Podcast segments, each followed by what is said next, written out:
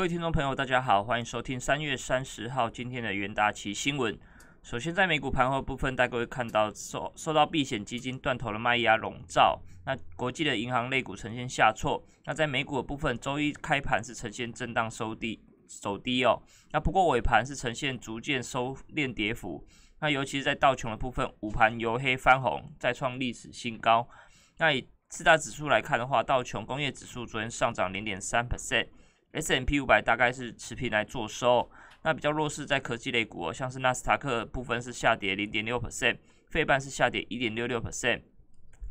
那不过从美股的五五大科技天王来看的话，在昨天的部分只有微软是小幅收跌零点五二 percent，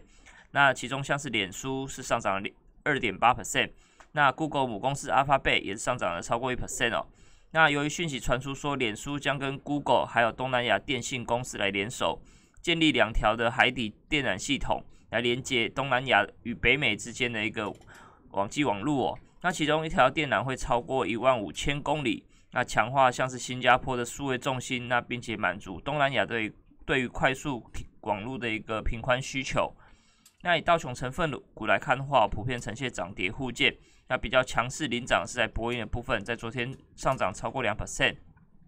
那最主要是反映到波音跟美国的西南航空是达成了一个一百架波音七三七 MAX 的一个客机采购协议哦。那其中前三架预计会在明年二零二二年的部分来进行交货。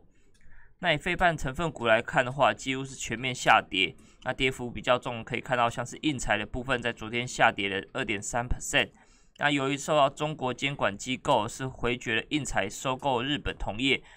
的不的交易之后，那印彩在昨天股价也是宣布说放弃这这笔交易，那在股价呈现比较明显拉回哦。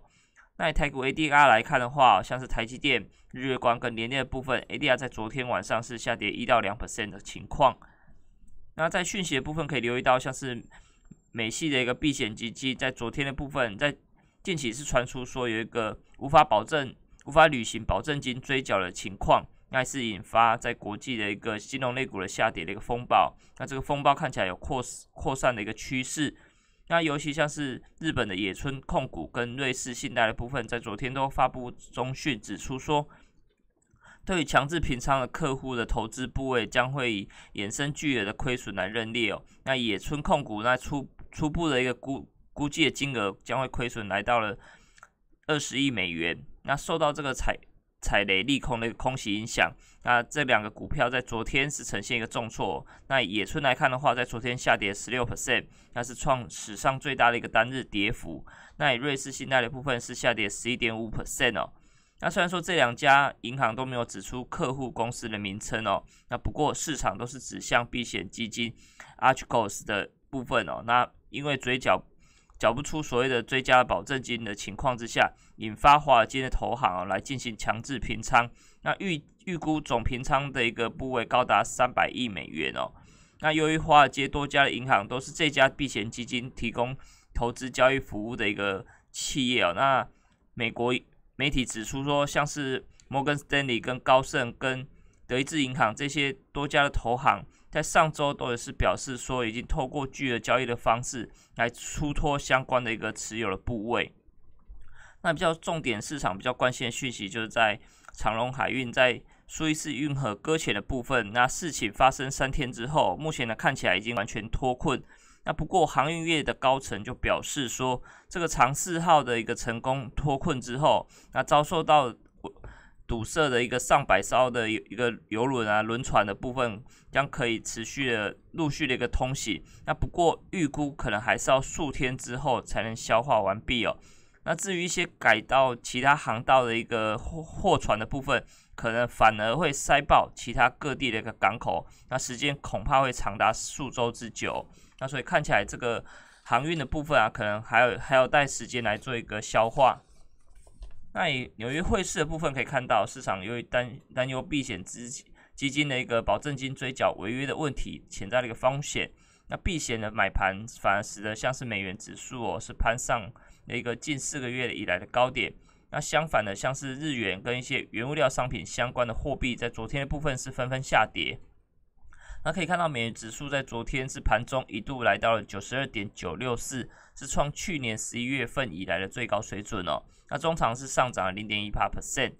那由于美美元是受到避险买盘来走升哦，那市场担心这个避险基金的问题会不会成为一个小型版的长期资本管理基金的过去的一个问题，就是 L T L T C M。那在过去的部分呢，这个避避险基金因为受到一个高杠杆的策略哦，造成一个剧烈的亏损而倒闭。那最终是在 Fed 的一个监督之下，那以及其他金融机构的援助才得以解决哦。那另外在欧洲的部分，可以看到在法国跟德国加强防疫措施之后，使得欧洲的一个经济展望短期看起来是相对比较暗淡。那欧元对美元的部分在昨天下跌零点二四 percent 哦。那另外留意到像是德国跟美国的一个公债殖利率的一个利差看起来是逐步的扩大，那也是加剧欧元的困境的一个情况。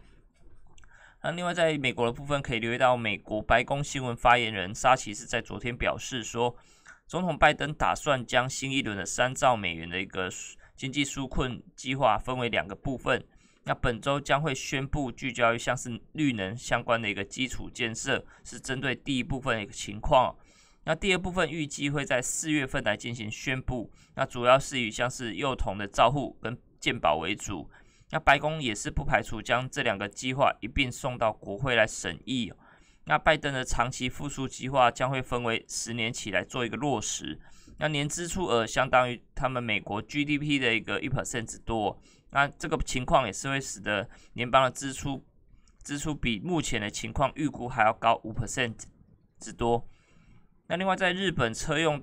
晶片大厂瑞莎电子近期表示说，由于在上前次发生的一个晶片工厂的一个火灾所造成的损失，看起来是比预期还要严重。那还是担心说，像车用晶片的一个短缺状况，可能会比先前预期的还要来得久。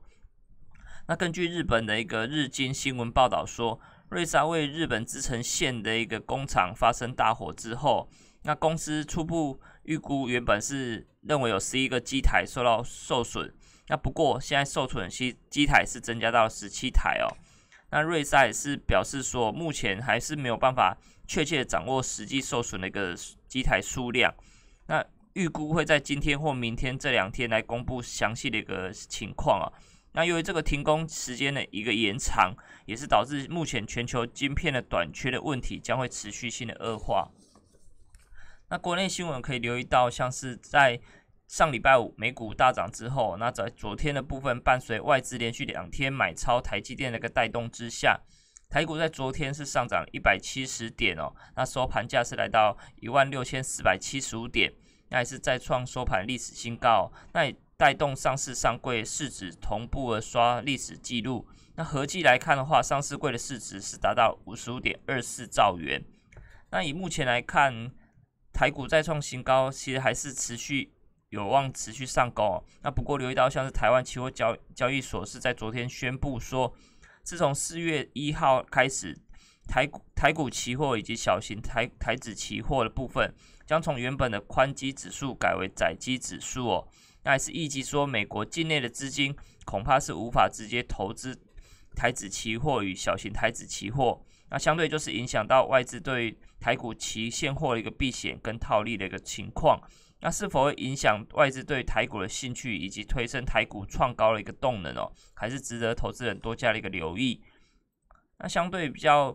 涨涨价一个题材，就是留意到面板哦，在面板相关的一个关键零组件涨价讯息不断传出，像是偏关板，在今年第一季已经涨上涨了五到十 percent 之后，传出第二季可能再涨五 percent 哦。